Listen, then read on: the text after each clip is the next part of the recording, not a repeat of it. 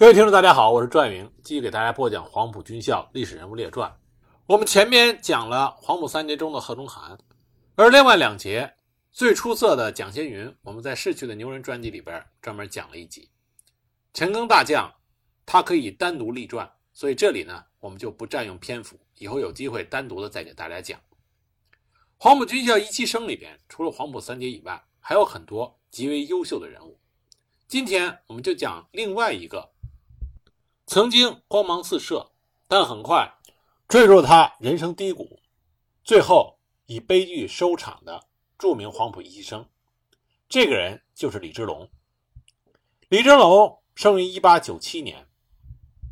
他是湖北人，七岁随着父亲到武昌两湖师范附小读书，一九一一年毕业。一九一二年秋，他考入了武昌外国语专科学校英语班。当时他就表现出他在某一方面的杰出才能，这方面呢就是编剧和演戏。他在课余的时候与同学组织了话剧社，创作并且主演了新话剧《叶老爷献丑记》，获得了师生的广泛好评。不久，孙中山发动了二次革命，年仅十六岁的李之龙，在一九一三年七月，随着他的四叔李国梁到江西，参加了李烈钧领导的湖口起义。起义失败之后，李之龙又回学校复学，后来因为参加了反校长争民主的学潮而被学校开除。他又考入了武昌高等商业学校，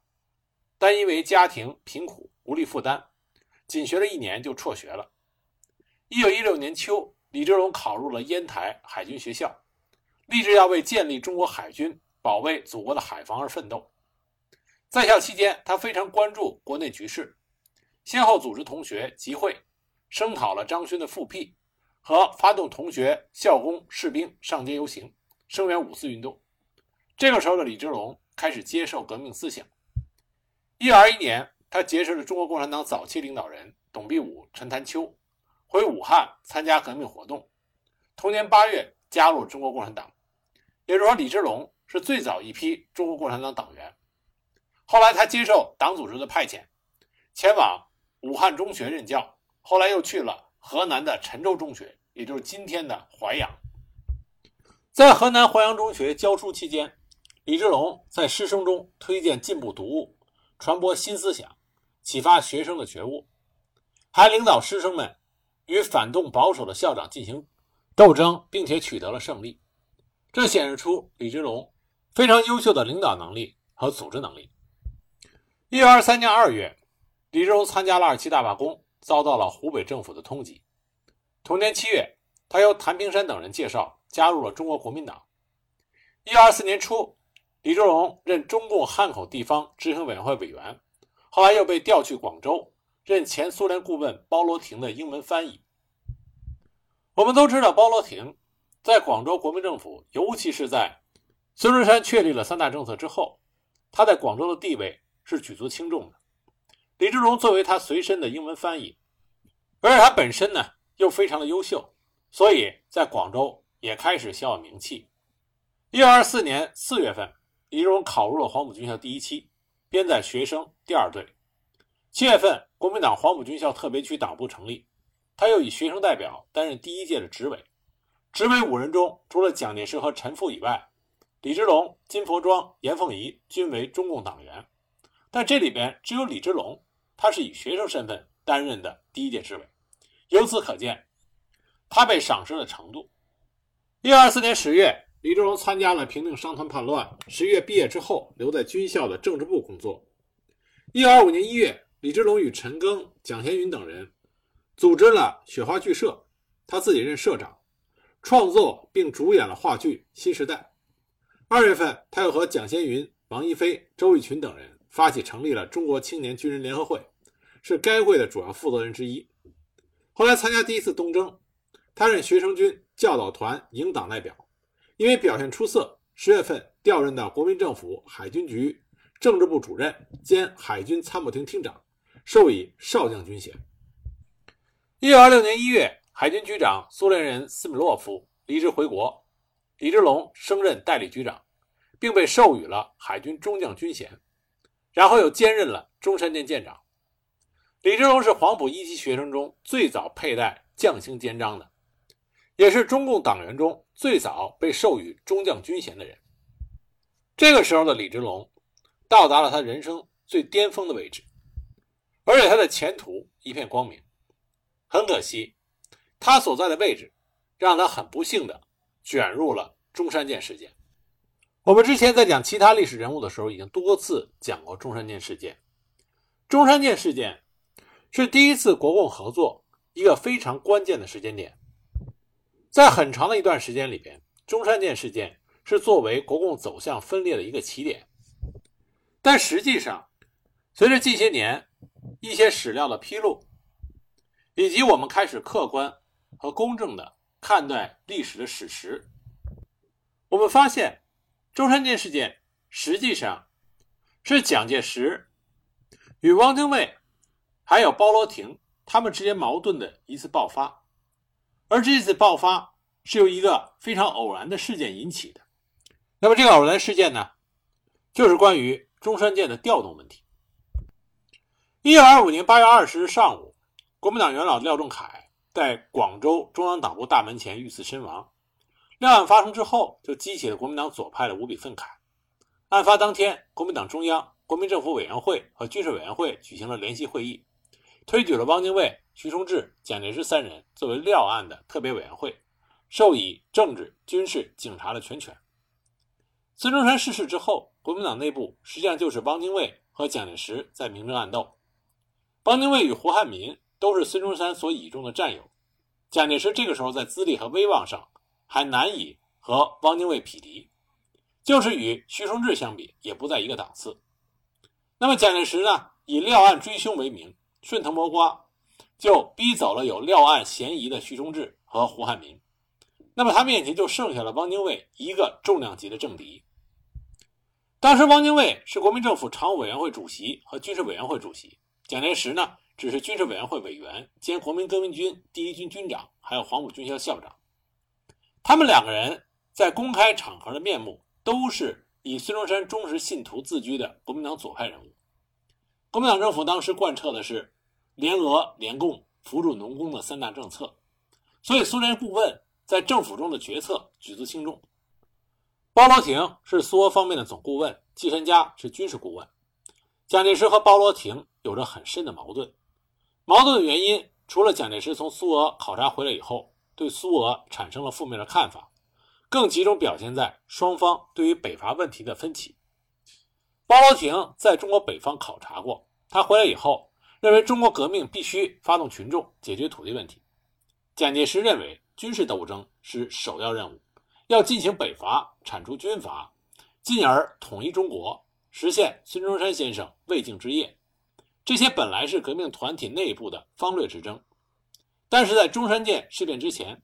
敏感的蒋介石一直是处在一种悲愤和被猜忌的情绪中。从近些年披露的蒋介石日记中，我们可以看到，在那个期间，蒋介石与苏联顾问的矛盾愈发的尖锐。他认为国民党与苏俄顾问共产党。合伙整他，使他陷入绝境。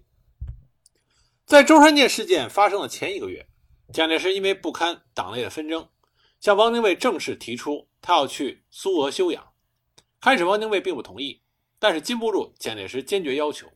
也为了缓和他和苏俄顾问之间的矛盾，就同意了他的要求。刚好这个时候有一艘装载军火的俄国商船要来广州，所以坊间传言说蒋介石。与苏联的军事顾问季申嘉翻脸，苏俄判定蒋介石是反革命分子，就怂恿汪精卫除掉蒋介石，将蒋介石强行掳上这艘商船，押到海参崴，送往莫斯科受审。蒋介石申请去苏俄疗养，是为了试探汪精卫，曾经提出希望汪精卫的夫人陈璧君陪同一起出国，想不到汪精卫一口的允诺，大概陈璧君也乐得想去苏俄开开眼界。而一心想去国外转转的陈璧君，两次打电话询问蒋介石何时动身，并且说汪先生也希望你速去速回。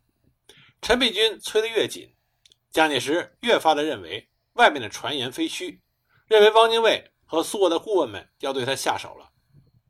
一九二六年三月十八日上午八时许，广州国民政府海军局代局长兼中山舰国民党党代表李之龙，参加完陈公博主持的一个会议，收到了一个急件，是海军学校副校长欧阳格写的。欧阳格在信中询问李之龙三件事情：一、中山舰为何生火；二、听说第二师有军队在舰上，是否还在？三、中山舰目下维护如何？是否具备立即执行任务的能力？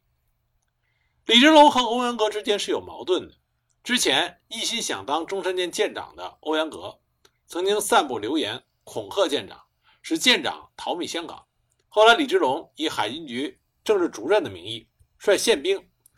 到了广州南部的船坞，将正在那里修理中山舰上受欧阳格挑拨的十三名内讧的士兵缴械扣押。三天之后，中山舰修完下水，恰逢海军局苏俄籍的局长斯米诺夫奉调回国。中山舰自舰长不辞而别以后，无人负责。在这种情况下，李之龙暂代了中山舰舰长。但是因为李之龙当时身兼四职，海军局局长、参谋厅长、中山舰舰长，还有一个党代表，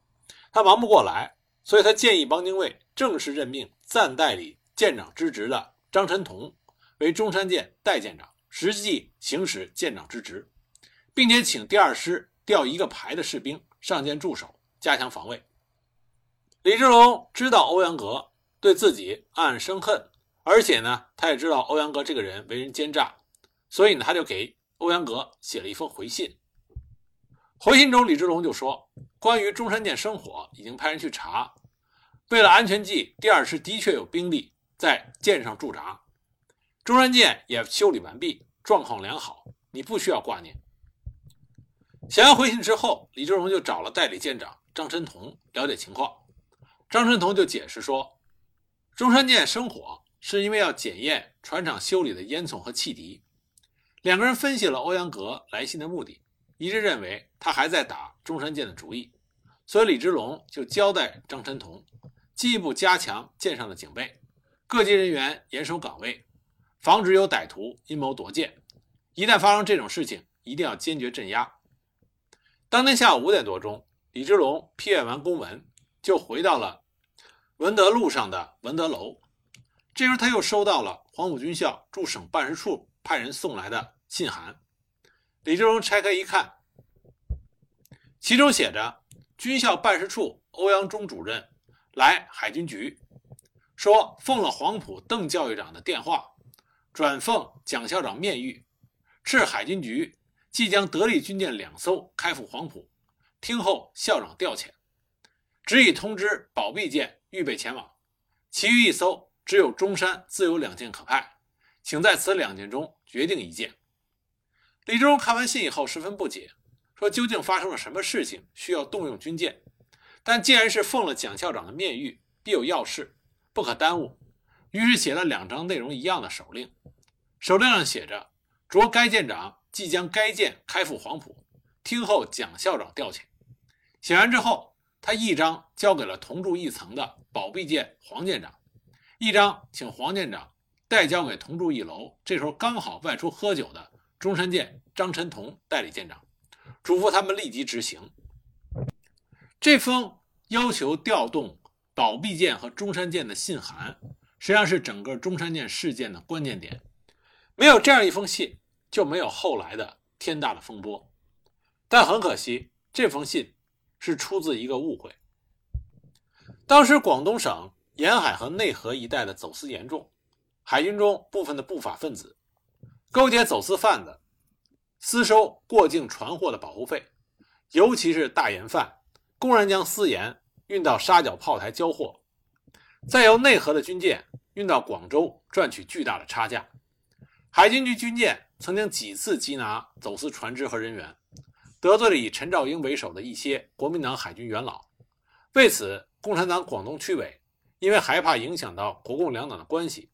区委书记陈延年曾经给予李之龙警告处分。据说欧阳格和陈兆英也因为这件事情到蒋介石面前告状，但蒋介石对他们不屑一顾，摆明是支持李之龙的。中山舰事件发生前两天的下午，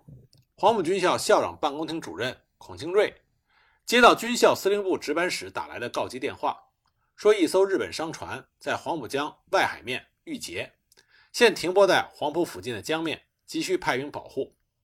孔庆瑞认为情况紧急，来不及报告，就打电话给军校管理科科长赵锦文，让他迅速的派巡舰一艘，卫兵十六名前往保护。这里所说的是巡舰，就是巡逻艇的意思。赵锦文立即将命令下达给了交通股，恰巧股长兼军校驻省办事处主任欧阳中不在黄埔，赵锦文就把股员黎世庸叫来，当面交代任务。当时军校有限的几艘巡逻艇或者故障或者外出，一时无船可调，黎世庸就自作聪明的向军校驻省办事处求援，反正顶头上司欧阳中股长或许正在那里。军校驻省办接电话的人是交通部股员王学臣。黎时庸说话说得急，电话线路又不好，王学臣并没有完全听清，只听到是顶头上司赵科长命令立即派船派兵，办事处无舰可派，只能向海军局求援。而找海军局，无疑得由办事处主任欧阳中亲自出面才行。于是王学臣立即出门去找欧阳中，他想当然的。把奉孔主任之命说成了奉邓教育长之命，把调舰的规模也由巡舰说成了巡洋舰，而且把调舰一艘说成了调舰一二艘，还强调要派卫兵十六名，今晚必须出动，而军校管理科无舰可派，需要欧阳主任亲自去海军局交涉。欧阳中就带着王学臣匆匆赶到了海军局，海军局的人早已经下班，局长李志龙不在。由值班的作战科科长邹毅接待。调舰的事情非同小可，欧阳中同王学臣一样，也耍了一个小聪明，又把下命令的阶层又提高了一级。刚才接到的是军校邓教育长的电话，是奉蒋校长的面谕，要贵局派得力军舰两艘，连夜开赴黄埔，等候蒋校长的调遣。邹毅科长向欧阳中要了调件的公函。欧阳回答说：“事情紧急，来不及办理。”邹毅沉思片刻，他心想：既然是蒋校长和邓教育长的命令，军令如山，于是就匆匆给李之龙写了上面我们所说的那封公函，然后派传令兵将这两个人带到了李之龙所住的公寓。谨慎的邹毅事后还催促欧阳中，让他立即补办调件的公函。欧阳中照办了。补上了公函，就这样，调舰令发出了，也阴差阳错导致了中山舰事变的爆发。一九二六年三月十九日早上六点多，江雾弥漫，中山舰在代理舰长张晨同的指挥下，驶抵了黄埔长洲岛。船刚一停稳，张春同就上岸找到了军校的教育长邓演达报告，请示任务。邓演达一头雾水，就嘱咐中山舰原地停泊，待弄清情况以后再做定夺。而另外一头，海军局上午上班的时候，邹毅科长就找到李之龙局长汇报昨日之事，并且报告日内将有苏俄的参观团要来白鹅潭参观中山舰，而蒋校长昨天已经回广州。李志荣听完以后，就挂电话找蒋介石。向蒋介石请示，可否将中山舰调回广州？蒋介石根本就不知道中山舰调动之事。接完电话之后，没好气的回答：“我没有要你开去，你要开回来就开回来好了。”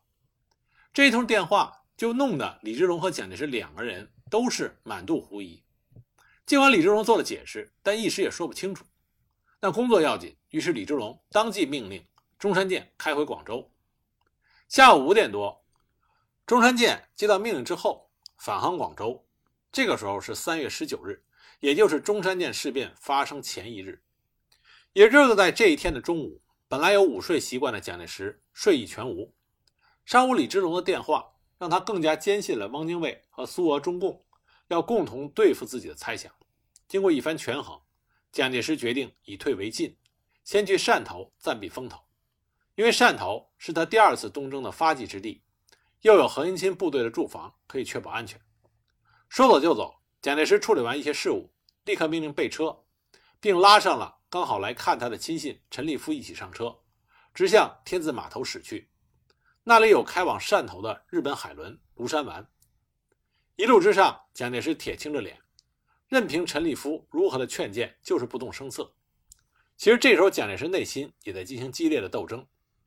快到天字码头的时候，他突然命令车停下回去，因为这个时候蒋介石已经抱着鱼死网破的决心，决定发动一场天大的风波。关于蒋介石的心态，他自己的日记里是这么写的：上午准备回汕休养，而对方设法陷害，必欲使我无容身之地，思之怒发冲冠。下午五时，行至半途，自想为何必欲威行与人于口实，气骨安在？故决定回东山峪，牺牲个人一切以救党国也，否则国魂消尽也。中夜议事，四时一经理处下令镇压中山舰阴谋。既然是在深夜十二时开始的。蒋介石以兼任卫戍总司令的身份，调动武装部队，首先包围了。苏俄顾问团在东山的住宅，以及共产党的机关，包括省港罢工委员会，又派公安局长吴铁城率领一部分武装警察包围了汪精卫的住宅，美其名曰保护首脑。再派蒋鼎文占领了海军局，派陈兆英和欧阳格率兵逮捕了海军局长李之龙和中山舰代舰长张琛同等人，并指定欧阳格取代张琛同，任中山舰代舰长。蒋介石又亲自电话命令第一军所属各师团长，叫他们将部队党代表中的共产党员立即加以扣押，并加派了二师师长刘峙率领部队配合行动。